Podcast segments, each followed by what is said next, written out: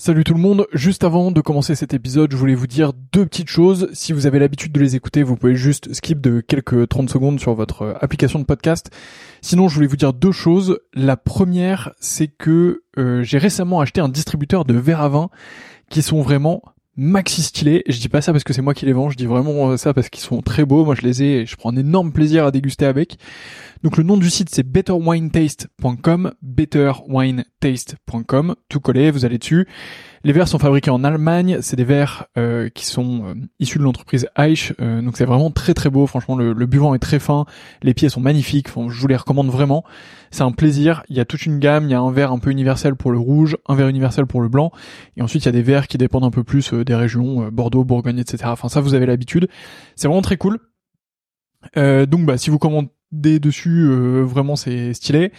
Et euh, d'ailleurs, on fait aussi des prix B2B et des offres B2B. Donc si vous êtes vous-même producteur de vin ou si vous travaillez dans le milieu du vin et que vous souhaitez faire des coffrets, que vous souhaitez faire une collection euh, de verres particuliers, que vous souhaitez les faire graver pour votre domaine, votre château, pour recevoir, bah voilà, dites-moi, envoyez-moi un message. c'est une super manière de soutenir ce podcast. Et, et en plus, bah, c'est bénéf pour tout le monde. Donc mon adresse mail, c'est vsurvin.gmail.com vsurvin à gmail.com. Vous m'envoyez un message là-dessus et euh, bah, on fera quelque chose ensemble. Et sinon, bah, betterwinetaste.com et vous avez un code promo POTE euh, qui vous donne droit, je crois, à la livraison gratuite. Donc P-O-T-E-S. Vous avez la livraison gratuite surtout. Donc, euh, bah, c'est plutôt cool euh, pour vous. Deuxième point que je voulais vous dire, donc ça c'était le premier. Deuxième point, et après je vous laisse avec ce podcast, c'est que, euh, bah, comme vous le voyez, je m'investis de plus en plus dans le milieu du vin. J'ai vraiment envie de faire quelque chose dans le domaine, et donc du coup, je voudrais lancer une offre euh, qui consiste à faire votre cave à vin. Euh, donc, bah, si vous êtes dans le milieu du vin ou pas, et c'est un peu plus ou pas d'ailleurs, et que vous souhaitez bah, que je fasse un peu votre cave à vin, que je m'occupe un peu de vous, qu'on définisse un peu vos goûts ensemble, que je vous transmette mes trouvailles et que je vous envoie tout ça. L'objectif c'est de faire un système euh, un peu tout en un qui vous permet de d'avoir euh, bah, tout ce que vous voulez, que ce soit euh, patrimonial pour transmettre ou alors pour vous faire plaisir, pour être avec les copains ou un peu des deux. donc voilà, bah pareil, vous m'envoyez un mail v sur 20 gmail.com. Il n'y a pas encore de site web, donc bah désolé, mais mais en tout cas, bah, vous m'envoyez un mail et on pourra travailler ensemble avec grand plaisir. Donc voilà, vous savez tout. La première chose c'est betterwinetaste.com avec le code promo POTE, vous avez la livraison gratuite et vous allez voir des verres vraiment de fou furieux. Euh, et si vous êtes pro, euh, n'hésitez pas à m'envoyer un mail et on voit ça ensemble. Et euh, bah, de l'autre côté, je serais ravi de m'occuper de vos caves à vin, de vous trouver les meilleurs vins possibles pour ce que vous voulez, de vous faire une belle offre sur mesure et tout ça. Donc, bah, envoyez-moi un message et on fait ça ensemble. Voilà, je vous laisse tranquille. Bonne écoute, à bientôt.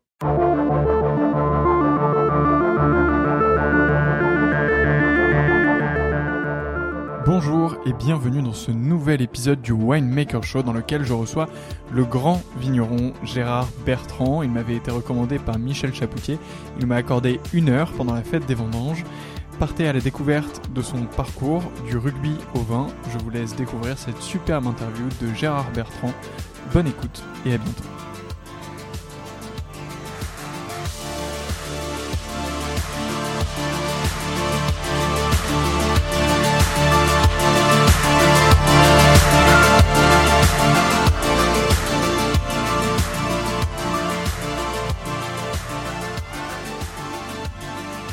Bonjour Gérard. Bonjour. Merci beaucoup de me recevoir ici euh, au château L'Hospitalet. Euh, alors on est à la fête des vendanges euh, vers la fin du mois de septembre 2020. alors c'est un grand moment, il y a bah, beaucoup d'effervescence ici, il se passe beaucoup de choses. Je remercie aussi Michel Chapoutier qui dans un des précédents épisodes du podcast t'a mentionné comme une des, une des personnes que je devais absolument interviewer. et notamment pour tout ce que tu fais ici avec le bio et la biodynamie en général. Et, et, on va en reparler dans l'épisode. Euh, mais avant de commencer, est-ce que tu peux te présenter? Donc, euh, je suis Gérard Bertrand, euh, je suis né à Narbonne, j'ai vécu dans les Corbières les 30 premières années de ma vie dans un village qui s'appelle Saint-André de Roquelongue. J'ai déménagé de 5 km, donc j'ai fait beaucoup de chemin dans ma vie, puisque j'habite au domaine Sigalus, sur le territoire de Bizané, et puis je suis un citoyen du monde et un patriote français, et en l'occurrence un représentant des vins d'Occitanie et du Languedoc et du Roussillon en particulier, puisque Nous sommes aujourd'hui présents dans 175 pays et nous avons 16 domaines sur tout le Languedoc. Voilà, donc c'est vraiment je dirais, une, un travail très excitant de promouvoir à la fois les vins, mais aussi l'art de vivre de cette euh, superbe région. C'est super intéressant. Euh, il y a une première chose qui m'intéresse beaucoup, c'est sur la manière dont dont on est arrivé là, en fait. Euh, parce que euh, quand tu as commencé, il y avait un, un domaine sur lequel on s'est rendu ce matin d'ailleurs, et, c'était très joli. comment ça s'est passé pour toi ces, ces débuts? Est-ce que tu as toujours été dans le vin Tu as toujours été attiré par le vin en fait, euh, en fait, euh, on est toujours influencé par euh, par ses parents, par ses grands-parents, par aussi le milieu dans lequel on vit. Moi, je suis né dans les Corbières, donc dès l'âge de 10 ans, mon père m'a mené faire mes premières vendanges. Et il m'a dit à la fin des vendanges, après 15 jours de travail, tu sais, t'as de la chance parce que quand tu auras 50 ans, tu auras 40 ans d'expérience. Et je le regardais comme ça, parce que j'avais 10 ans à l'époque, et ça me semblait tellement loin que j'arrivais pas à me projeter. Voilà, et maintenant j'ai 55 ans, j'ai déjà fait, c'est ma 46e vendange que je démarre, là. Donc, euh, donc voilà, donc c'est euh, un long processus, et euh, mon papa m'a beaucoup encouragé à, à, déguster, à travailler dans les vignes, ma mère aussi était impliquée dans ce travail, ma sœur aussi, donc c'était vraiment une aventure familiale. Et quand j'ai mon père est décédé accidentellement, j'avais 22 ans, mais j'avais commencé officiellement à travailler avec lui. moi, j'avais deux passions, c'était le rugby d'abord, puis le vin ensuite. Donc euh, le rugby était pas professionnel, donc je jouais au plus haut niveau, mais on travaillait toute la semaine. Et donc, euh, quand mon père est décédé, j'ai repris les activités familiales. Donc, le château de Villemajou qu'il avait acheté dans les années 60, plus son cabinet de courtage qu'il avait créé. Et j'ai commencé comme ça. Et ma passion, c'était quand même de faire le, Tour de France des stades avec euh, mon équipe de Narbonne, puis après au Stade français. Voilà. Et en arrêtant de jouer, en 1995, j'ai, mais ben, j'ai lancé mes, mes activités de manière un peu plus importante. Comment ça se passe euh, à cette époque où tu où tu conserves le rugby et en même temps tu as toute cette activité euh, vitivinicole Comment est-ce que tu tu concilies les deux? Est-ce que c'est la semaine ici euh, dans les vignes ou en train de bosser là-dessus et le soir tu vas aux entraînements et tout ça? Est-ce que tu arrives à bah, c'était c'était c'était passionnant mais c'était un peu c'était un peu fatigant puisque je, je travaillais déjà à 50 à 60 heures par semaine. Donc je vivais comme un moine, c'est-à-dire je passais la journée du samedi à, à, me reposer, à rester chez moi, à faire la sieste, à me coucher, à dormir à 12 heures la nuit d'avant, pour être en forme et avec suffisamment d'énergie le, le dimanche. Donc quand on partait euh, en bus pour aller à Grenoble, euh, à Paris ou ailleurs, euh, donc je passais mon temps à dormir dans le bus. Donc en fait, ma vie était rythmée par le travail dans les vignes et puis le travail commercial d'une part et d'autre part les entraînements. Donc je m'entraînais déjà tous les jours, deux fois avec le club mais trois fois tout seul. Donc en fait, ma vie était très bien rythmée et puis je gardais même 8 heures par, par jour pour dormir. Donc en fait, euh, comme je disais, j'étais une vie un peu monacale qui m'a passionné parce que le rugby c'était vraiment une raison de vivre pour moi. C'était c'était très très puissant. Et puis euh, j'ai fait mon, je dirais mes classes dans l'univers du vin en rencontrant des gens formidables qui m'ont mis sur le chemin. Euh, par exemple, Marc Dubernay qui était mon qui est toujours mon onologue d'ailleurs, qui est dans les dans les Corbières. Jean-Claude Berrouet qui m'a tendu la main, qui était pendant 50 ans l'homme de Pétrus et, des, et de tous les grands crus de, du groupe Moex. Voilà, donc euh, j'ai aussi rencontré Aubert de Vilaine à la Romane Conti qui m'a ouvert les yeux sur sur euh, sur la précision, Nicolas Joly que j'ai croisé et qui m'a insufflé et passionné autour de la biodynamie. Donc je me suis enrichi de, de tous les contacts que j'ai pu avoir et comme une éponge, j'ai essayé de, de, capturer un peu toutes ces informations qui venaient. Mais après, pour les trier, puis pour euh, pour faire mon, mon, propre chemin et forger mes convictions. Et c'est euh, c'est un moment où du coup qui est ultra monacal, euh, très très euh, focus. Est-ce que c'est tu, tu tu vois quelque chose pour plus tard ou c'est vraiment tu te dis je fais ça en ce moment et je m'y donne à fond? Est-ce que tu avais une vision vraiment Est-ce que tu imaginais en fait arriver à, ce stade aujourd'hui? Ouais, en fait en fait, la réalité dépasse toujours les, rêves ou la réalité dépasse toujours la fiction. Euh, quand on a, quand on est sur le chemin et qu'on se fixe un cap. Donc, euh, et il y a un proverbe qui dit que le succès est toujours proportionnel au risque que l'on prend. Et j'ai toujours pris beaucoup de risques dans ma vie. quand j'ai racheté le château hospitalier en 2002, j'ai fait un chèque plus gros que mon chiffre d'affaires. Donc les banques m'ont accompagné, m'accompagnent toujours, mais les banques m'ont accompagné pendant de nombreuses années. Et euh, ça a été très long parce que pendant 25 ans, j'ai pas gagné beaucoup d'argent, mais avec un endettement important. Mais j'ai toujours eu cette vision euh, de créer un groupe international, de faire une marque internationale, de promouvoir l'art de vivre de la région et aussi de me lancer dans le bio et la biodynamie puisque moi je me soigne par homéopathie depuis plus de 30 ans. J'ai vu les effets que ça a eu sur mon corps, sur mon comportement, sur ma façon d'appréhender aussi le monde du vivant. Et la biodynamie, ça a été une étape euh, essentielle aussi dans ma construction et dans la construction de des vins que l'on fait, et puis euh, comme un peu le comme comme un socle pour euh, pour notre groupe. La, biodynamie, du coup, tu, tu l'as. Est-ce que c'était une pratique qui était déjà dans ta famille, ou en tout cas le, sans aller jusqu'à la biodynamie, mais le, le bio en général, ou en tout cas la limitation d'intrants chimiques et tout ça, c'était quelque chose qui était déjà chez toi? Non, euh, moi quand j'ai commencé, euh, mon père, mes oncles qui travaillaient aussi dans la viticulture n'avaient pas la conscience du, du bio, tout simplement parce qu'ils avaient d'abord commencé dans les années 50 ou 60, où tout était bio en fait. Et en fait, euh, moi je me souviens très bien, dans les années 70, les produits de synthèse sont arrivés, et ça a été un changement euh, important, puisqu'en fait ça a été la facilité, le désherbant d'un côté, euh, les produits fongiques, fongicides, insecticides de l'autre, et pesticides. Donc, et en fait, on a changé de modèle en quelques années sans s'en rendre compte. Et par effet de balancier, c'est allé trop loin. Et moi, quand je mangeais des raisins avant les vendanges, j'aimais pas ça parce que les raisins étaient pleins de, résidus de produits, etc. Donc euh, ça me donnait des aftes et tout. Donc j'ai dit un jour quand même, il faudrait que j'applique ce que j'applique à moi-même, c'est-à-dire l'homéopathie, que je l'applique à la vigne. Et j'ai lu le livre de Rudolf Steiner, Le cours aux agriculteurs, et ça a été une révélation pour moi, parce que je l'ai lu trois fois d'affilée, parce qu'au début j'ai dit le gars il vole très haut, donc il a fallu que je relise, re-relise, et puis euh, on a commencé comme je suis quelqu'un aussi de pragmatique, euh, on a démarré petitement, on avait 4 hectares, 2 hectares, la même parcelle, 2 hectares cultivés en biodynamie, 2 hectares en conventionnel. On a fait ça pendant deux ans, on a vu les changements, à la fois à la vigne et à la cave, avec à la vigne une vigne un peu plus, avec un meilleur équilibre, et à la cave avec des vins avec déjà plus de fraîcheur, euh, euh, une meilleure acidité, un pH plus bas, et puis un potentiel qualitatif plus intéressant. Voilà, donc on est passé en, en 18 ans de 2 hectares à, à près de 1000 hectares aujourd'hui. Et ça, c'était euh, cette première expérimentation, c'était à Villemajou euh, Alors c'était à Sigalus. Ah, c'était à Sigalus. C'était à Sigalus, euh, c'est parce que c'est là où j'habite et que ma femme a aussi une conscience de, du bio et qu'on voulait que nos enfants Emma et Mathias soient élevés dans cet univers. Donc donc ça s'est fait rapidement et après on est parti sur un programme pour convertir tous les vignobles et maintenant, tous les vignobles euh, de notre groupe, les 16 vignobles, sont en biodynamie.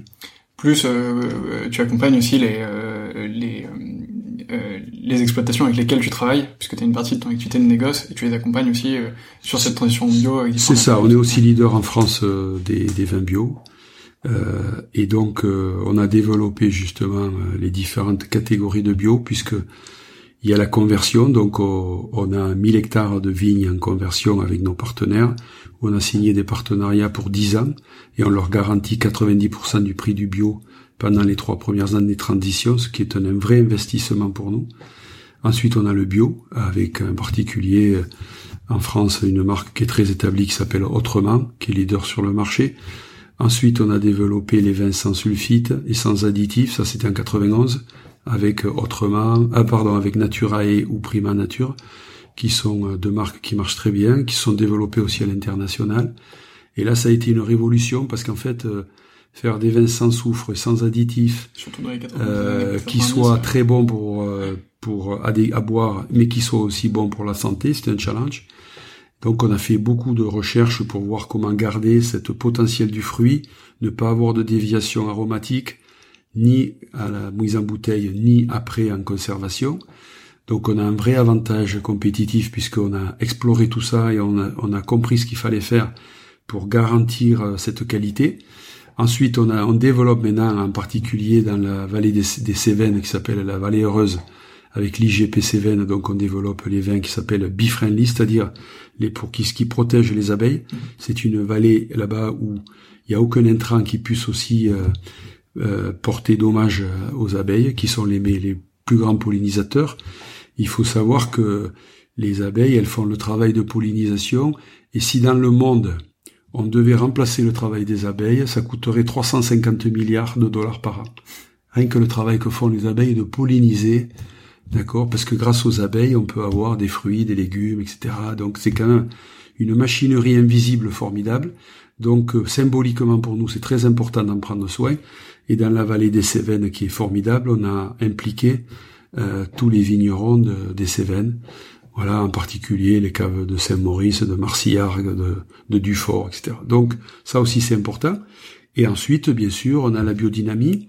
Alors la biodynamie, c'est réservé à des gens qui ont une conscience qui va au-delà de, du sol. Parce qu'en fait, qu'est-ce que ça veut dire la biodynamie? La biodynamie, c'est relier, en fait, euh, comprendre l'influence des forces du cosmos avec en interaction avec le sol et le sous-sol.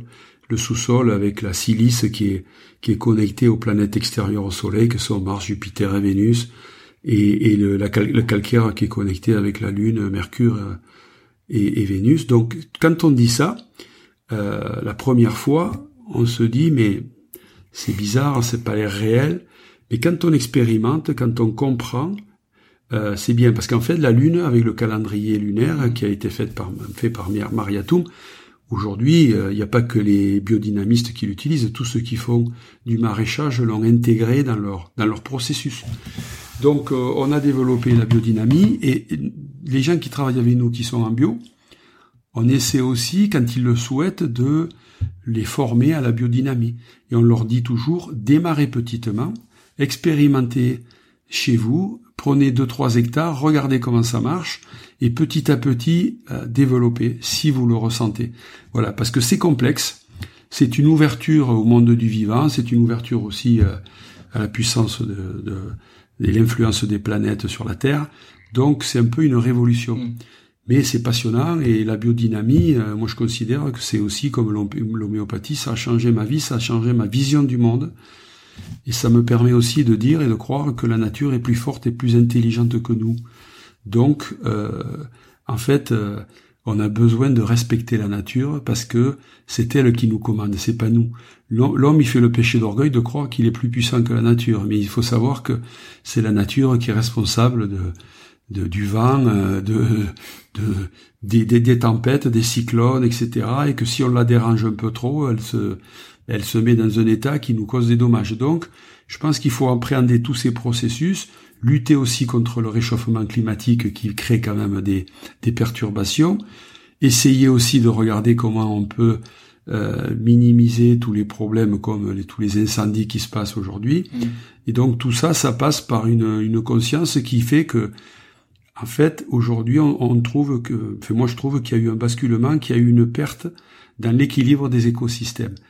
Et c'est pour ça qu'il euh, y a de plus en plus de catastrophes dans le monde. Là actuellement, c'est les feux en Californie, sauf que ça fait trois fois, trois années d'affilée. Il y a eu l'Australie il y a six mmh. mois. Donc tout ça, c'est pas neutre. L'Australie, il a quand même brûlé la surface de la Belgique en, un an. Donc il faut prendre soin de la planète parce qu'en fait, tous ces arbres qui ont brûlé, ce sont des arbres qui ne fixeront plus le carbone, donc c'est un cercle qui n'est plus vertueux. Mm-hmm. Voilà. Et euh, je pense qu'avec la biodynamie, ça permet aussi d'ouvrir les consciences et ça permet aussi de militer pour euh, l'engagement pour le respect de la planète, aussi pour consommer des produits euh, de saison, des produits locaux. Voilà, donc de changer un petit peu notre vision du monde. Notre mode de consommation, c'est clair que ces, ces événements climatiques un peu inhabituels et, et d'échelle inhabituelle et, et, une fréquence qu'on ne peut plus prédire, ça, ça, pose un problème qui est assez incroyable. Euh, moi, j'aimerais revenir sur euh, euh, ce qui s'est passé entre le moment où tu arrives pleinement à Villemajou et le moment où euh, tu achètes Sigalus. C'est du coup le premier que tu as acheté. Combien de temps il s'est passé? Comment euh, comment ça s'est fait? En fait, moi, Villemajou, c'est ma, c'est ma genèse. Donc, j'ai commencé, comme je dis, en 1975, à l'âge de 10 ans en 87, quand mon père est décédé, ma maman a dit bon, moi il est temps pour moi de me retirer un peu, donc j'ai repris, je dirais, les rênes du, domaine. Ma sœur était, Guylaine n'était pas intéressée par ça. Donc de 87 à 95, j'ai quand même, j'ai managé ce domaine et je me suis occupé de ma carrière sportive. Et quand j'ai arrêté de, de, jouer, donc euh, j'avais en face de moi une vision assez claire de ce que je voulais faire. Je voulais développer une marque. J'avais voyagé un petit peu, donc je m'étais rendu compte que des précurseurs et des pionniers comme Robert Mondavi en Californie, comme comme le Marchese Antinori euh, en Italie en particulier, avaient incarné un petit peu le renouveau de leur région ou de leur pays. Et ça m'a plu et ça m'a permis de, de, démarrer. Donc euh, j'ai eu l'opportunité de racheter ce domaine Sigalus en 95, puis Château-la-Ville-Bertrou en 1997. Voilà, donc je suis passé d'une vision où j'avais deux ou trois étiquettes à vendre déjà à plusieurs terroirs. Et puis petit à petit, donc il a fallu euh, euh, que je puisse parcourir le monde pour à la fois comprendre le marché mondial, développer des contacts commerciaux avec euh, les principaux distributeurs et puis me forger aussi une vision qui a, débouché sur une stratégie plus claire et plus précise. Et après, petit à petit, avec un plan d'action, des moyens, des objectifs qui se sont révélés de plus en plus ambitieux jour après jour, parce qu'on a la chance dans cette région occitane, c'est d'avoir le plus grand vignoble du monde, et d'avoir la plus grande variété de cépages, puisqu'on a plus de 70 cépages, et qu'on a, on fait des vins blancs, des vins rosés, des vins rouges, des vins effervescents, on a développé euh, les différentes typologies de vins bio, donc on, les rosés qui marchent très fort. Donc en fait, on répond à tous les besoins du consommateur. Et c'est une chance, mais c'est aussi une exigence. Parce qu'en fait, en Bourgogne, vous avez du chardonnay et du pinot. À Bordeaux, vous avez cinq cépages. Nous, on a toute la panoplie. Et on a aussi des terroirs depuis la frontière espagnole jusqu'à la Provence, où euh, on a différents cépages, différents climats, différents sols et différentes altitudes.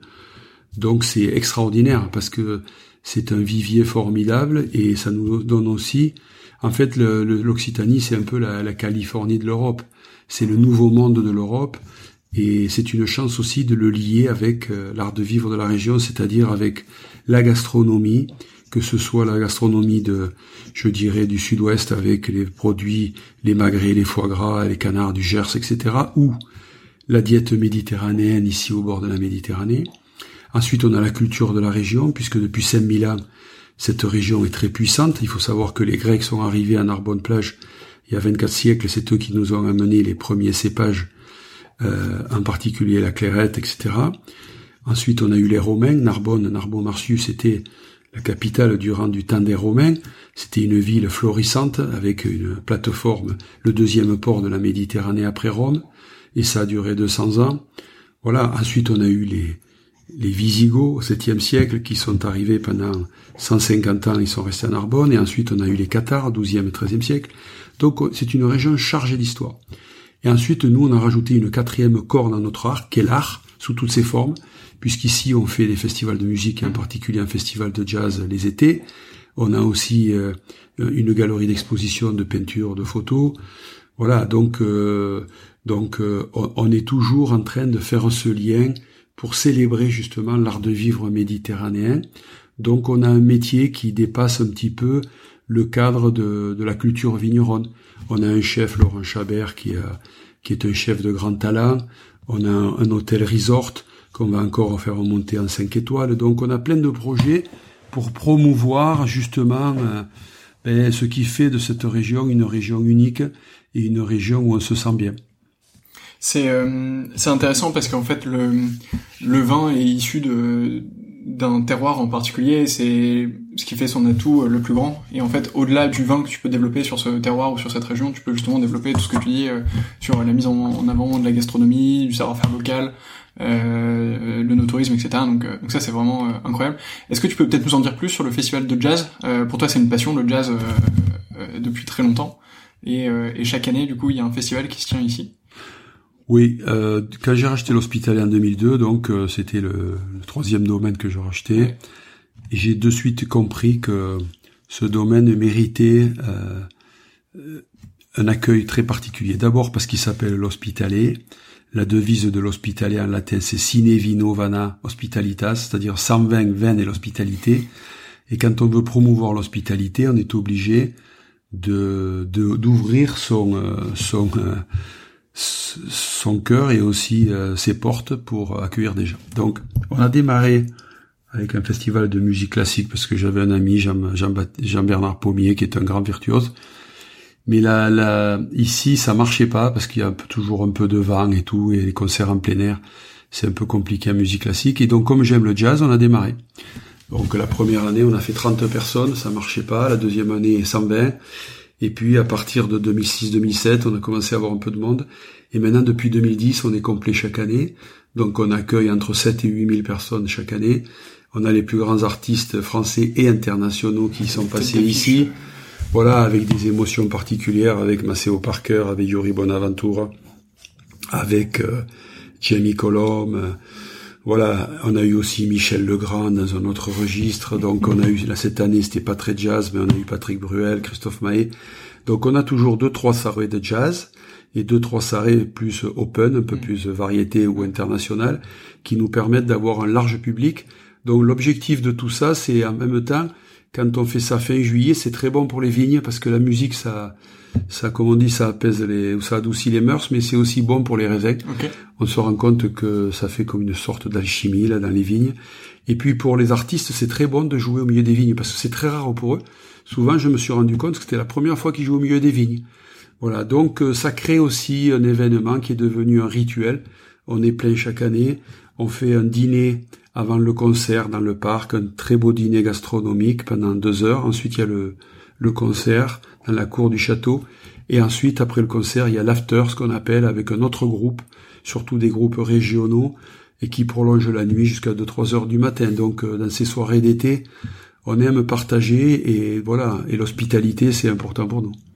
C'est super et ça fait aussi euh, rayonner la région, ça amène euh, des personnes ici, ça crée un événement euh, pour les Narbonnais aussi. Donc, Oui, alors en fait on a une clientèle qui est à 50% régionale et à 50% national ou international. Même sur l'hospitalier tout court en... Oui, même même toute l'année et on a des soirées jazz tous les vendredis et en même temps en plus depuis que l'hospitalier Château l'Hospitalier a été élu meilleur vin rouge du monde en 2019 par l'International One Challenge on a encore beaucoup plus de, visites parce qu'il y a de plus en plus de gens qui veulent venir à notre boutique pour acheter nos vins. Et cette année, avec le Clos du Temple, mm. on a été élu meilleur rosé du monde donc par euh, Drinks Business.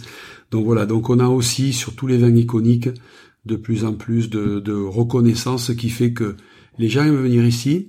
Et on a un restaurant l'art de vivre où on fait, on promeut les accords mets et vins. Et Laurent Chabert fait une cuisine de, gras, de très haut niveau qui mérite euh, au moins une étoile Michelin. J'espère que ça viendra bientôt. Et euh, le fait d'avoir, euh, de pouvoir découvrir les accords vins aimés ou mes et ça dépend des jours, c'est un plus. Voilà. Et puis une certaine douce mélodie ici, une certaine douceur de vivre qui fait que les gens aiment bien passer deux trois jours chez nous. Ça se comprend euh, tout à fait. Nous, on a, testé euh, le, restaurant hier soir. Du coup, euh, on est arrivé hier, hier après-midi. On a testé le restaurant et c'est vrai que c'était absolument incroyable et, et, on peut que vous le recommander. Euh, T'as mentionné deux récompenses meilleur vin rouge au monde, meilleur rosé au monde. donc pour le Clos d'Ora respectivement et le Clos du Temple. c'est quand même deux vins qui sont emblématiques de, de des vins que tu fais. alors après, il y a des dizaines et des dizaines d'autres d'autres gammes, mais là, c'est quand même deux particuliers. Est-ce que tu peux nous en dire un mot? Sur, sur ces deux Oui, alors euh, le meilleur vin du monde, ça a été le château hospitalier. Ah pardon. Voilà, mais Clodora a eu beaucoup de, de, récompenses aussi, même si on court pas après les récompenses. bien sûr, mais quand même... Ce qui est important sur le Clodora, c'est que ça a été un aboutissement pour moi. Le Clodora est à la Livinière. C'est vraiment un vin iconique. Michel Bétan a dit que c'était le premier grand cru du, du Languedoc. C'est vraiment euh, une quête essentielle. C'est, on est au-dessus d'une faille géologique. On est sur des vignes de Grenache, Syrah, Mourvèdre et, Carignan. Euh, et en fait, il s'est passé quelque chose la première fois que je suis allé là-bas. J'ai ressenti l'âme du lieu. Et c'est un vin euh, en même temps qui est en altitude. On est à plus de 300 mètres d'altitude. Et j'ai compris qu'on pourrait faire des grands vins de longue garde avec beaucoup de fraîcheur et d'expression. Et le fait qu'on soit en biodynamie, en plus qu'on soit aux cultures, euh, en culture euh, à la mule et au mulet, fait que en fait symboliquement on connecte les quatre règnes minéral, végétal, animal et humain Donc c'est le, le, cycle complet de la, de la biodynamie. Voilà, et là on fait des vins de grande expression, euh, comme sur le Clos du Temple où on a voulu faire euh, des rosés de garde. En fait, le Clos du Temple, on dit c'est le rosé le plus cher du monde, mais surtout ça a été élu comme le rosé le meilleur du monde. Et moi, on est parti du principe qu'il y avait des grands vins rouges, des grands vins blancs, il fallait amener le rosé au même niveau que les rouges et les blancs, parce qu'en fait, le rosé, c'est pas qu'un produit qu'on boit sous la tonnelle. Le rosé, c'est un, vin aussi qui a un potentiel de garde, et pour ça, il faut des vieilles vignes, ce qui est le cas à Cabrières, au Clos du Temple, un grand terroir, et un savoir-faire vigneron, puisqu'on élève les rosés comme des blancs, on les élève en barrique pendant sept mois, et ensuite, on a fait tout un travail très particulier, une approche très particulière pour avoir, bien sûr, gardé la fraîcheur, la minéralité, pour pouvoir traverser le temps. Voilà. Et derrière ça, il y a un message, puisque le Clodora, le message, c'est paix, amour, harmonie. C'est-à-dire que là-bas, on respecte le biotope, on respecte aussi, euh, je dirais, euh, euh, l'énergie du lieu, et voilà. Et les gens qui travaillent là-bas sont une ouverture d'esprit, une ouverture de cœur très particulière. Et le message du clos du temple, c'est le terroir, le temps et la transcendance. C'est-à-dire, c'est un vin qui, euh, pour un rosé, euh, justement, vous a beaucoup de verticalité. Un vin qui va vous émouvoir par sa tension.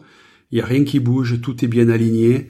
Voilà. Et euh, quand on boit ce rosé, ben, on rentre en osmose avec avec le territoire. Alors il y a une petite euh, anecdote aussi sur ce rosé, euh, c'est que euh, dans, vos recherches historiques ici, vous êtes rendu compte que c'était le vin préféré de Louis XIV, je crois, pas forcément le Clos du Temple, mais en tout cas l'endroit où c'était fait, et qu'il avait bénéficié d'une appellation royalement contrôlée à une certaine époque, parce que c'est lui qui venait à la cour, c'est ça? C'est ça Oui, en fait, le roi Louis XIV, il aimait deux vins de la région, le muscat de Frontignan, qu'il adorait, et aussi le vin de Cabrières qui s'appelait à l'époque le vin vermeil. Donc euh, sans le savoir, il faisait un vin qui était entre du, vin blanc et du vin rouge, c'est-à-dire le vin vermeil, c'était des vins d'une nuit, c'était des rosés en fait, des rosés légèrement colorés, mais c'était des rosés. Et déjà, euh, ce terroir de Cabrières sortait du lot, et déjà le cinceau et le grenache de, de Cabrières avaient euh, toute leur expression.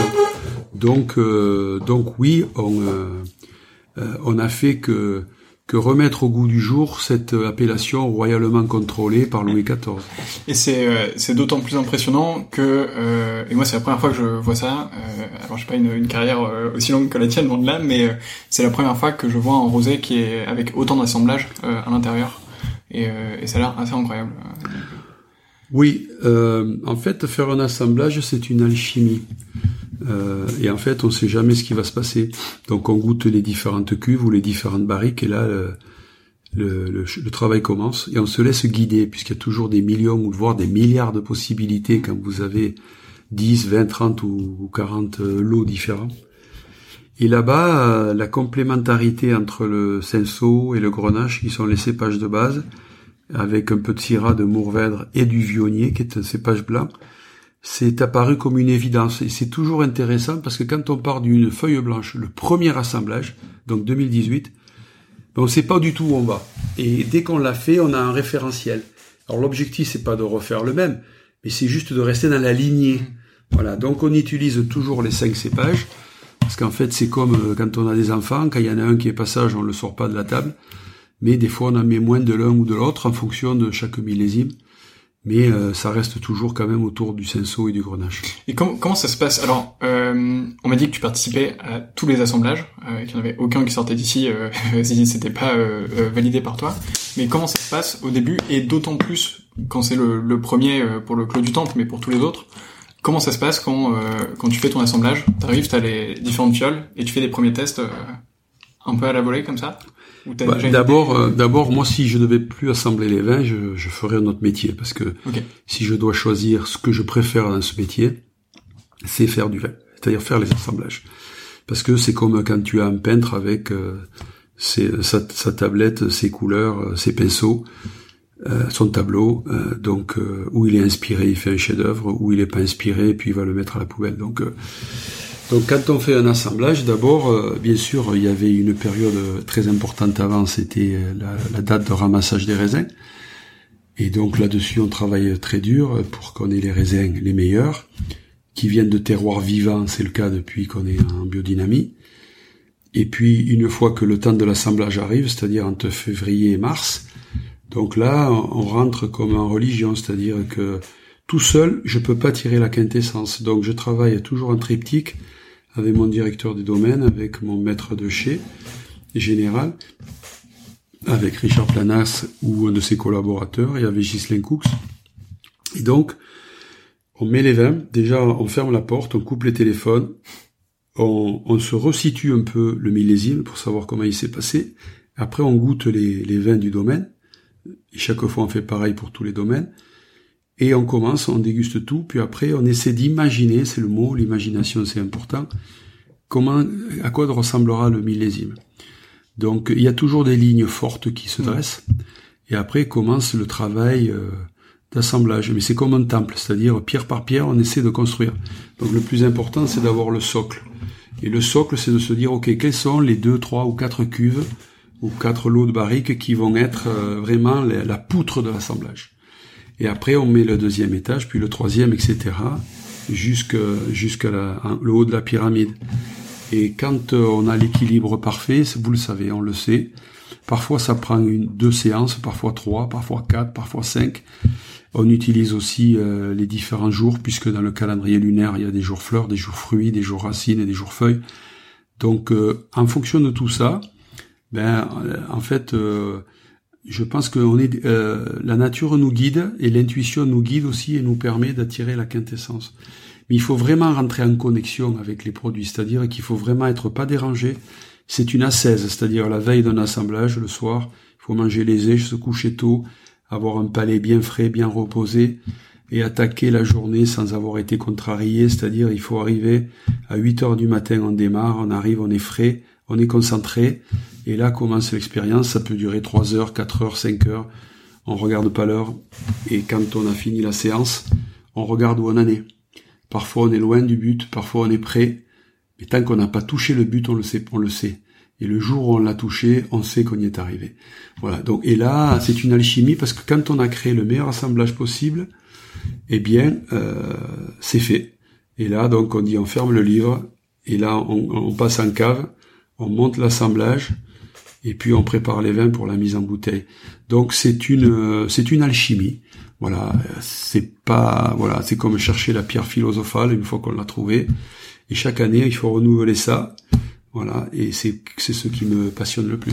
C'est incroyable, moi j'ai jamais fait d'assemblage du tout, mais euh, mais en fait je pense que je serais tenté de toujours essayer un truc euh, supplémentaire, tu vois, me dire euh, ok là c'est très bien, mais peut-être que si je rajoute un peu de ci ou de ça. ah ben c'est ce qu'on fait, on fait ça de manière infinie. Non mais tu me dis qu'à un moment donné tu. Non mais parce que, justement parce qu'on a fait ce travail de dire on va rajouter un peu plus de ça, un peu plus de ça.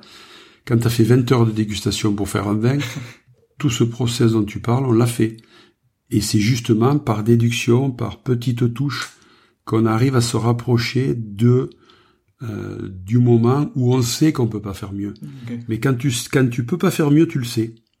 Donc là, euh, après, ça devient de la vanité ou de l'orgueil ou de l'ego d'essayer de faire mieux que la perfection.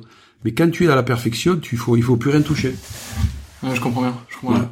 Incroyable. Et euh, je suis très admiratif de ça parce que moi quand je quand je déguste des vins déjà à 15 ou à partir de 15 vins rouges euh, successifs, euh, j'ai du mal à ressentir euh, les différences. C'est un petit aveu de faiblesse que je fais à mes auditeurs, mais je progresse chaque jour. Donc le, cette capacité à rester plusieurs heures, ça va être ultra obsédant et, intéressant. Non, c'est c'est juste c'est juste une aussi une habitude. et puis c'est une volonté. Et puis c'est c'est aussi une une mémoire, parce qu'on a autant de mémoire olfactive que de mémoire visuelle. C'est-à-dire qu'on a enregistré au fil des ans, au fil du temps, différentes sensations qui restent gravées dans, le, dans, dans, notre, dans notre subconscient. Et quand on a besoin de retrouver, justement dans ce catalogue-là, on retrouve de suite cette analogie avec tel millésime, mmh. tel vin, tel cépage. Et donc ça nous guide, parce qu'en fait, euh, l'expérience est là et elle, s'améliore chaque année. Bon, alors je désespère pas de, dans, dans 30 ou 40 ans euh, d'arriver à faire ça. Euh, super intéressant. Sujet euh, un petit peu différent, c'est euh, donc aujourd'hui Gérard Bertrand, c'est 16 domaines ici. C'est quoi tes critères quand, quand tu pars à la recherche d'un domaine? Comment ça se passe? Est-ce que tu dis là j'ai envie? Est-ce que c'est une opportunité qui vient? Est-ce que c'est toi qui cherches quotidiennement D'abord, il faut qu'on me propose quelque chose à vendre. Hein. Je vais pas aller voir mon voisin s'il vend pas son domaine. Donc d'abord, j'attends de voir qu'est-ce qu'on me propose. Et quand j'arrive dans un domaine, moi je ne marche qu'à une chose, c'est le coup de cœur. Donc au bout de cinq minutes, je sais si je vais racheter un domaine ou pas. ou si je vais avoir envie de le racheter. Après, il y a le problème financier, le financement, etc. Mais quand j'arrive quelque part, si au bout de cinq minutes j'ai pas le coup de cœur, je m'en vais. Parce que parce qu'en fait, euh, il y a dans un domaine, la seule chose qu'on peut pas changer, c'est le terroir. On peut changer les cépages, on peut changer les hommes, on peut changer les bâtiments, mais le terroir, on peut pas le changer. Et quand tu marches dans la vigne, ou le terroir te parle, ou il te parle pas. S'il te parle pas, il faut partir. S'il te parle, il faut en discuter. Ok, et c'est là que tout commence, euh, c'est ton coup de cœur, et c'est vrai. Voilà. T'as jamais eu envie d'aller ailleurs que dans la région? Non, euh, non, parce qu'en fait, il y a tellement de choses à faire ah, ici, et que cette région, c'est la première région viticole du monde, et que je suis un expert euh, après plus de 30 ans de travail de cette région, je connais tous les recoins. Euh, je me suis adapté au climat, au cépage, à l'environnement, aux hommes et aux femmes, euh, et donc ça me parle. et dans d'autres régions viticoles, je dirais entre guillemets, je serai une pièce rapportée. Donc, ce qui m'intéresse, moi, c'est l'excellence et la quintessence. Donc, c'est de, de tracer un sillon et de pouvoir embarquer avec moi des gens. Donc euh, pour le moment, euh, on a tout ce qu'il faut ici. Ce qui me tenterait un jour, c'est d'avoir un petit vignoble en Grèce, mmh. parce qu'en fait, c'est là où on démarrait vraiment les vins, euh, je dirais, en Occident, même si c'est fait du vin en Géorgie et dans quelques pays, mais la Grèce, c'est vraiment là où le vin a été lié avec la, avec la philosophie, avec la rhétorique. Donc, je dirais qu'avoir deux, trois cépages ancestraux en Grèce, ça me plairait parce que j'adore la Grèce, j'y vais chaque année. Aujourd'hui, l'opportunité s'est pas présentée, mais si elle se présente un jour, peut-être que je me laisserai bercer, que ça me donnera une occasion supplémentaire d'y passer un petit peu plus de temps. Ouais, il y a, des choses, il y a des choses incroyables. Une des, une des précédentes interviews, c'était avec euh, Gérard Marjon, euh, qui nous avait montré les, les, photos de Tinos, euh, et ça a l'air absolument spectaculaire. Donc, et puis le vin grec, incroyable. Je suis d'accord dans, dans tout ce que tu dis, il y a quand même euh, différentes valeurs, euh, j'ai l'impression, qui se dégagent de, de chaque chose. Euh, la première, c'est, la discipline. Quand, quand, tu parles du moment où tu t'entraînais, où tu, où tu bossais en même temps, etc., et aujourd'hui de quand tu fais tes assemblages, etc., j'ai l'impression que on peut pas te dévier de ton truc, et t'es vraiment dans la discipline de ce que tu fais. Oui, en fait, d'abord, il faut avoir la foi dans ce qu'on fait, c'est important, parce que dans le vin, il faut aller plus loin que la discipline, il faut être, euh, il faut avoir la compréhension, donc il faut être, euh, essayer de se connecter avec euh, le monde de la nature, et essayer aussi de transcender son action. Ensuite, il faut juste comprendre symboliquement qu'un grain de raisin, après fermentation, il peut donner les arômes de tous les autres fruits de la nature ou des végétaux. Donc c'est une symbolique, ça s'appelle la transmutation. C'est comme quand on peut transformer le plomb en or. Eh bien, avec un raisin, on peut transformer le plomb en or aussi. Donc, il faut comprendre ça et il faut comprendre l'humilité qu'il faut avoir parce qu'il faut être au service de la nature, au service du terroir.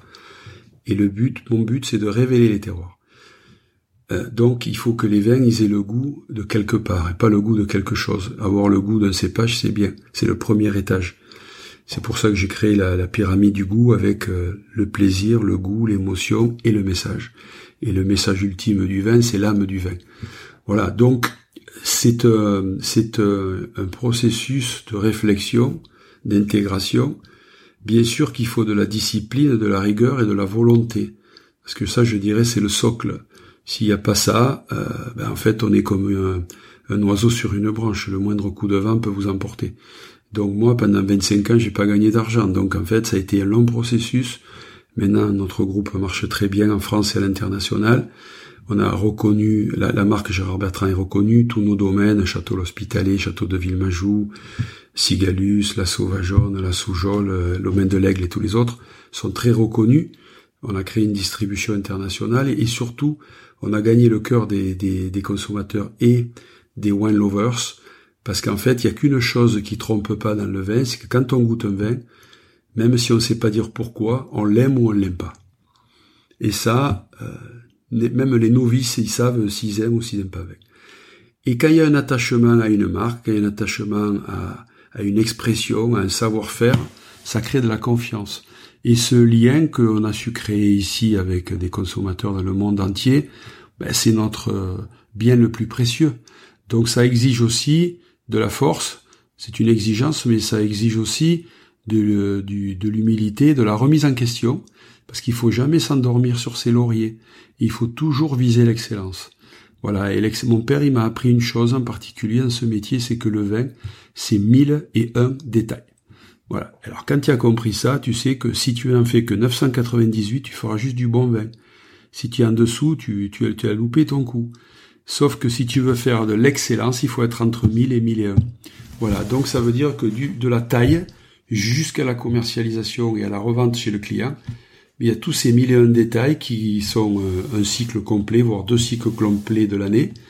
Et pendant tout ce temps, euh, il faut que les choses soient complices avec les deux dates les plus importantes que sont euh, le choix des dates de récolte et l'assemblage.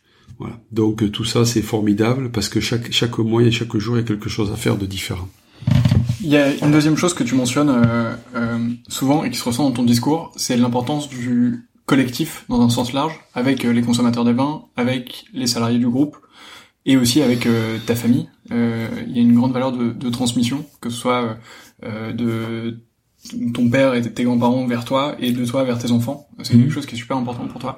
Oui, d'abord, euh, comme je dis toujours, euh, il y a longtemps que j'ai dépassé mon seuil d'incompétence. Donc c'est qu'il faut que j'embauche euh, dans la société des gens meilleurs que moi dans leur domaine. Moi, mon boulot, c'est trois choses. D'abord, garder la vision pour l'entreprise. Ensuite, c'est manager les gens et leur insuffler euh, une certaine dynamique, une volonté, un esprit de conquête et aussi d'humilité. Et ensuite, c'est c'est de garder le cap sur euh, l'essentiel, c'est-à-dire la qualité des produits. C'est-à-dire, euh, j'ai une équipe euh, d'onologues formidable, mais il n'y a pas un vin qui sorte de chez nous sans que je l'ai validé, que je l'ai, avec qui j'ai travaillé directement pour les assemblages sur les domaines, mais aussi sur les vins de marque, et que j'ai validé les assemblages avant la mise en bouteille. Et, et ça, c'est toujours important parce que mon, mon boulot aujourd'hui, c'est pas de faire la cuisine, c'est de mettre du sel et du poivre. C'est-à-dire, c'est de donner une une dimension sur euh, tous les vins que l'on produit et que l'on va vendre dans le monde entier. Super.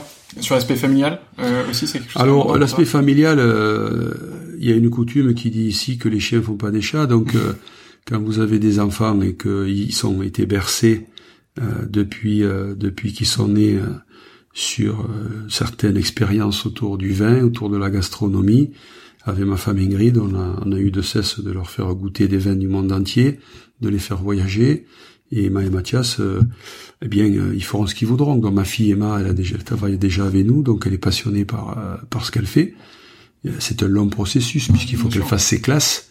Donc il faut qu'elle, avec humilité et travail, qu'elle progresse tous les jours et qu'elle ait envie de de se projeter mais sans pression parce qu'elle a 22 ans. Et puis mon fils Mathias, lui, il est en, il est en maths P, donc pour le moment, il veut continuer à faire des maths et de la physique. Et si un jour il décide de travailler dans le groupe, il sera le bienvenu. Mais le plus important dans ce métier, surtout quand on a des enfants, surtout quand on est au stade où on est aujourd'hui, c'est que s'ils viennent, un, il faut qu'ils en aient vraiment envie, deux, qu'ils soient motivés, et toi, trois, qu'ils aient compris qui font quelque chose qui est plus grand qu'eux. C'est-à-dire qu'ils les dépassent. C'est-à-dire qu'on s'inscrit aujourd'hui dans un groupe familial dans une dimension transgénérationnelle. Moi, ma grand-mère a démarré, elle était née le 1er janvier 1900, Paul. Avec neuf enfants, ils avaient deux hectares. Mon père, qui était le dernier de neuf, a, racheté des vignes, il a démarré sans rien. Moi, il m'a transmis un flambeau. Moi, si je peux transmettre un flambeau euh, le jour où j'arrêterai euh, à mes enfants qui transmettront eux-mêmes, c'est formidable parce qu'en fait ça donne des perspectives. Et c'est vrai que la famille Antinori, c'est la 17e génération. Voilà, donc euh, Torres c'est la 6 ou septième génération. Donc c'est formidable, non pas uniquement pour la transmission du patrimoine, parce que le patrimoine, c'est pas grave, ça va, ça vient. C'est juste pour la transmission de certains savoir-vivre, des valeurs, et aussi euh, pour la, je dirais, l'incarnation que ça peut avoir de l'esprit, l'état d'esprit d'une région. Oui, et puis même dans, dans tes relations euh, personnelles avec tes enfants et tout, ça, c'est incroyable de pouvoir partager ça, euh, même cette passion en général, euh, c'est vraiment fou. Euh, entendu, sujet qui a pas grand chose à voir, mais on en a pas énormément parlé, on en a parlé un tout petit peu au début, mais aujourd'hui le groupe Gérard Bertrand, c'est quand même considérable comme entreprise. Vous êtes 330, je crois, mhm. ici. Est-ce que tu peux nous, nous dire un, mot de l'ampleur que c'est, des, des, grandes masses, de tout ça? Oui, mais le groupe Gérard Bertrand, c'est 330 personnes à temps plein, plus euh, plus 150 personnes en saisonnier, en équivalent temps plein. Euh, c'est 16 domaines viticoles, c'est 175 pays de distribution, c'est plusieurs filiales. Voilà, donc euh, c'est une aventure humaine. C'est des hommes et des femmes passionnés par l'entreprise, par la région, par les valeurs qu'on essaie de véhiculer, par le fait aussi de contribuer à vouloir changer le monde avec un monde beaucoup plus vert, c'est-à-dire tourner vers le bio, vers le respect de la nature, vers vers la biodynamie, vers un nouveau paradigme pour euh, pour la viticulture et l'agriculture en général. Qu'est-ce que tu conseillerais à, justement un, jeune producteur qui commence à, à travailler, euh, quelqu'un qui reprend un domaine euh, Toi, tu l'as fait des 15 fois du coup. Ben, ce que je lui conseillerais, c'est c'est de prendre des risques, parce qu'en fait, quand on prend pas de risques, on en fait, le risque le plus important dans la vie, c'est de pas en prendre. Parce qu'on est sûr qu'on va se tromper. Donc prendre des risques, c'est juste euh, essayer de se sentir vivant, de, de, de pouvoir euh, essayer, parce que essayer, quand on essaie, on n'a pas l'obligation de réussir. On a juste cette volonté d'entreprendre quelque chose. Et si la providence fait que vous avez un peu de succès, c'est bien. Et parfois, ben, vous avez un très grand succès, et il ne vient jamais du jour au lendemain parce que il faut intégrer en viticulture que pour réussir, il faut minimum 5 à 10 ans quand on est très bon. Quand on est bon, il faut 20 ans. Et si ça marche pas, l'avantage qu'il y a en viticulture, c'est que vous revendrez votre domaine au moins au prix où vous l'avez hmm. payé. Donc, c'est pas un grand risque. Mais moi, ce que je leur recommande, c'est de mettre la barre très haut, de ne pas être timide, de ne pas faire de complexe, d'avoir de grandes ambitions, de voyager, de rencontrer des gens et surtout euh, d'avoir des convictions fortes. C'est un métier qui est fait pour des âmes fortes, pas pour ceux qui vont se laisser décourager au moindre coup de tabac, parce que moi j'ai tout connu, des bêtises j'en ai fait, des erreurs aussi, et c'est ceux qui, comme disait Oscar Wilde, l'expérience c'est le nom qu'on donne à ces erreurs, donc il faut en faire. Ce qui est important, c'est de ne pas le renouveler deux fois parce que ça coûte cher. Mais euh, il y a toujours le calme après la tempête. Et l'avantage de la viticulture, c'est que c'est résilient. C'est-à-dire que, voilà, c'est un métier où on meurt pas facilement. Donc il y a toujours la possibilité de rebondir. Et euh, voilà, et le soleil est toujours au bout de, la route. Donc il faut avoir, euh, c'est une, une, une école de vie et c'est aussi, euh, si on veut apprendre à mieux se connaître, on peut faire ce métier. Super, bah, le message est passé. J'espère qu'il y, a des personnes euh, dans ce cadre qui nous euh, qui nous écoutent. Euh, c'est une question que, alors moi j'écoute beaucoup de podcasts au quotidien, et donc c'est une question que j'emprunte à un podcast qui s'appelle Génération Do It Yourself de Mathieu Stéphanie. Je rends hommage à chaque fois parce que je, l'écoute beaucoup. et j'aime beaucoup cette question. Si tu avais l'opportunité de te croiser toi-même au moment où tu décides de te consacrer pleinement au vin et à reprendre entièrement l'activité euh, donc au moment où t'arrêtes le rugby, etc. Si t'avais l'occasion de te croiser à ce moment-là et de te glisser un mot dans l'oreille, qu'est-ce que tu te dirais à toi-même Je dirais vas-y Gérard fonce. c'est ce, ce qu'on te disait au rugby aussi Oui, mon père m'a dit ça quand j'avais 19 ans, que je voulais jouer en équipe première en Narbonne. Et que je disais, tu sais papa, je fais que 80 kilos. Euh, mais il me disait commence à bouger les kilos que tu as avant de vouloir bouger ce que tu as pas. Donc, euh, et tu verras que dans ta tête, si tu fais 100 kilos, tu auras l'impression que tu fais 100 kilos. Donc, en fait, euh, il faut jamais se retrécir et il faut toujours viser haut et, et regarder les étoiles. Donc, euh, voilà. Donc, moi, je ne fixe pas de limite. Il il faut penser grand et il faut avoir euh, cette exigence envers soi-même de savoir que se retrécir, ça rend pas service au monde. C'est pas moi qui le dis, c'est Nelson Mandela. Voilà, donc euh, il a dit ça pendant son discours d'investiture quand il a été euh, président d'Afrique du Sud. Donc il faut avoir des... Le minimum, c'est de viser la Lune. Et au pire, on atterrira dans les étoiles. Voilà. euh, écoute, merci beaucoup pour tout ça. C'était vraiment ultra intéressant. Euh, je pense que je peux passer euh, aux, trois dernières questions qui sont assez habituelles euh, dans ce podcast. La première, c'est est-ce que tu as un livre sur le vin à me recommander? Oh, des livres sur les sur le vin, il y en a, il y en a plein. Mais, mais pour moi, si j'en recommande un, c'est c'est c'est pas que sur le vin, mais c'est sur c'est sur le, la, biodynamie, c'est le cours aux agriculteurs de mmh. Rudolf Steiner parce que il a écrit ce livre en 1924 et il a expliqué sa vision de l'agriculture et aussi de la viticulture et que ce livre a changé ma vie. Donc euh, voilà, donc il faut le lire deux trois fois. Il faut être concentré. Donc moi j'ai écrit un livre qui s'appelle Le vin à la belle étoile. Donc euh, c'est pour ceux qui veulent comprendre un petit peu mon parcours, puisque c'est un livre autobiographique, vous pouvez le lire. Et là, je suis en train de finir d'en écrire un autre, euh, non pas sur la viticulture, mais sur ma vision du monde de, de demain. Voilà, donc euh, le cours aux agriculteurs de Steiner, c'est pas mal. Ok, ça marche. Eh ben moi je l'ai pas encore lu, euh, j'avoue ma faiblesse, mais c'est dans ma liste. Euh, et du coup, je vais le remonter dans ma liste désormais. Euh, et effectivement, donc il y a ton livre euh, Le vin, la belle étoile, et donc un prochain que tu publies bientôt. Euh, bientôt. T'as une date en tête Premier trimestre. Ok, premier trimestre 2021. Du coup, pour ceux qui nous écoutent, restez attentifs, mettez des alertes Google, etc. Voilà. C'est vrai qu'on on, on en a pas beaucoup parlé, mais t'es aussi engagé sur le changement climatique en général. Peut-être que tu vas en dire un mot au, au passage. Oui, alors je suis conscient du changement climatique. Euh, et du changement et du réchauffement climatique. Je pense que effectivement, euh, au travers de ce qu'on met en place au niveau du bio, de la biodynamie, c'est une approche, je dirais, qui permet de lutter en partie contre le réchauffement climatique, qui va au-delà en fait de de, de l'empreinte carbone, parce que le problème du carbone c'est un enjeu, mais c'est pas le seul enjeu. L'enjeu aussi c'est euh, la qualité de l'air, la qualité de l'eau, euh, donc euh, qui sont essentiels puisque c'est des biens gratuits et universels et qu'aujourd'hui euh, forcément en fonction de l'endroit où on vit on bénéficie pas de ces biens de première nécessité dans des voilà au niveau où on devrait l'avoir. Donc ça c'est important. et ensuite ensuite c'est c'est dans chaque fois qu'on qu'on fait des gestes pour moi l'acte le politique le plus important c'est ce qu'on met dans son assiette tous les jours parce que sans s'en rendre compte, on influence euh, quasiment tous les tous les métiers, euh, et en particulier euh, quand on consomme, consomme des légumes de saison, quand on mange moins de viande et plus de légumes et de protéines végétales, eh bien, on contribue à d'arrêter la déforestation.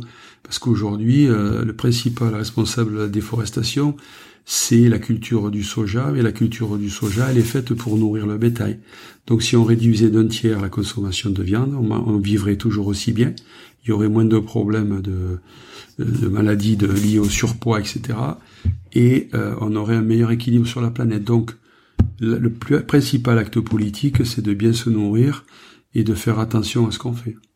Bah, le, message est passé. Euh, je suis sûr que les auditeurs de ce podcast se nourrissent euh, déjà bien, j'espère. Euh, si c'est pas le cas, euh, nourrissez-vous bien, c'est important. Est-ce que tu as une dégustation coup de cœur récente? Oh, des, des, dégustations coup de cœur, j'en ai pas mal. si je peux, donc, moi j'aime goûter les vins du monde entier, et forcément, plus je goûte des vins, plus j'aime les vins français. Alors, ça ne veut pas dire que j'aime pas les vins d'ailleurs, mais ce qui est important, et on a la chance en France, en Espagne et en Italie, d'avoir un des grands terroirs, deux, d'avoir des terroirs qui ont été identifiés, parce qu'on critique des fois nos organismes comme l'INAO par exemple en France, qui est responsable des terroirs, parce qu'ils sont sur un temps long. Mais souvent c'est eux qui ont raison, euh, parce qu'en fait, la vigne, c'est une plante séculaire, il faut du temps pour qu'elle exprime le meilleur d'elle-même. Et euh, quand on goûte les grands terroirs français, les grands terroirs espagnols, les grands terroirs italiens, même quand on va en Suisse par exemple ou en Allemagne pour les vins blancs, euh, il y a des grands terroirs et c'est ce qui fait la différence un peu avec les vins du Nouveau Monde. Parce que les grands terroirs en France, c'est souvent des très vieilles vignes qui ont été éprouvées et les gens, génération après génération, d'une part, ils ont respect de la tradition, mais d'autre part, ils savent où ils veulent aller. C'est-à-dire, ils ont une vision très claire du produit à faire, produit qui va durer, qui va être élevé dans le temps, qui va euh, se boire au bout de 10 ans, 20 ans, 30 ans, etc. Donc, c'est pas pour rien que, en fait, euh, je vais, c'est pas mon vin coup de cœur, parce que j'en bois pas souvent, mais si je devais en retenir qu'un, c'est la, la Romane Conti. Pourquoi? Parce que le prince de Conti a eu une vision, et que toutes les générations après lui, dont Aubert de Vilaine maintenant, en fait, ils sont les gardiens du temple du domaine.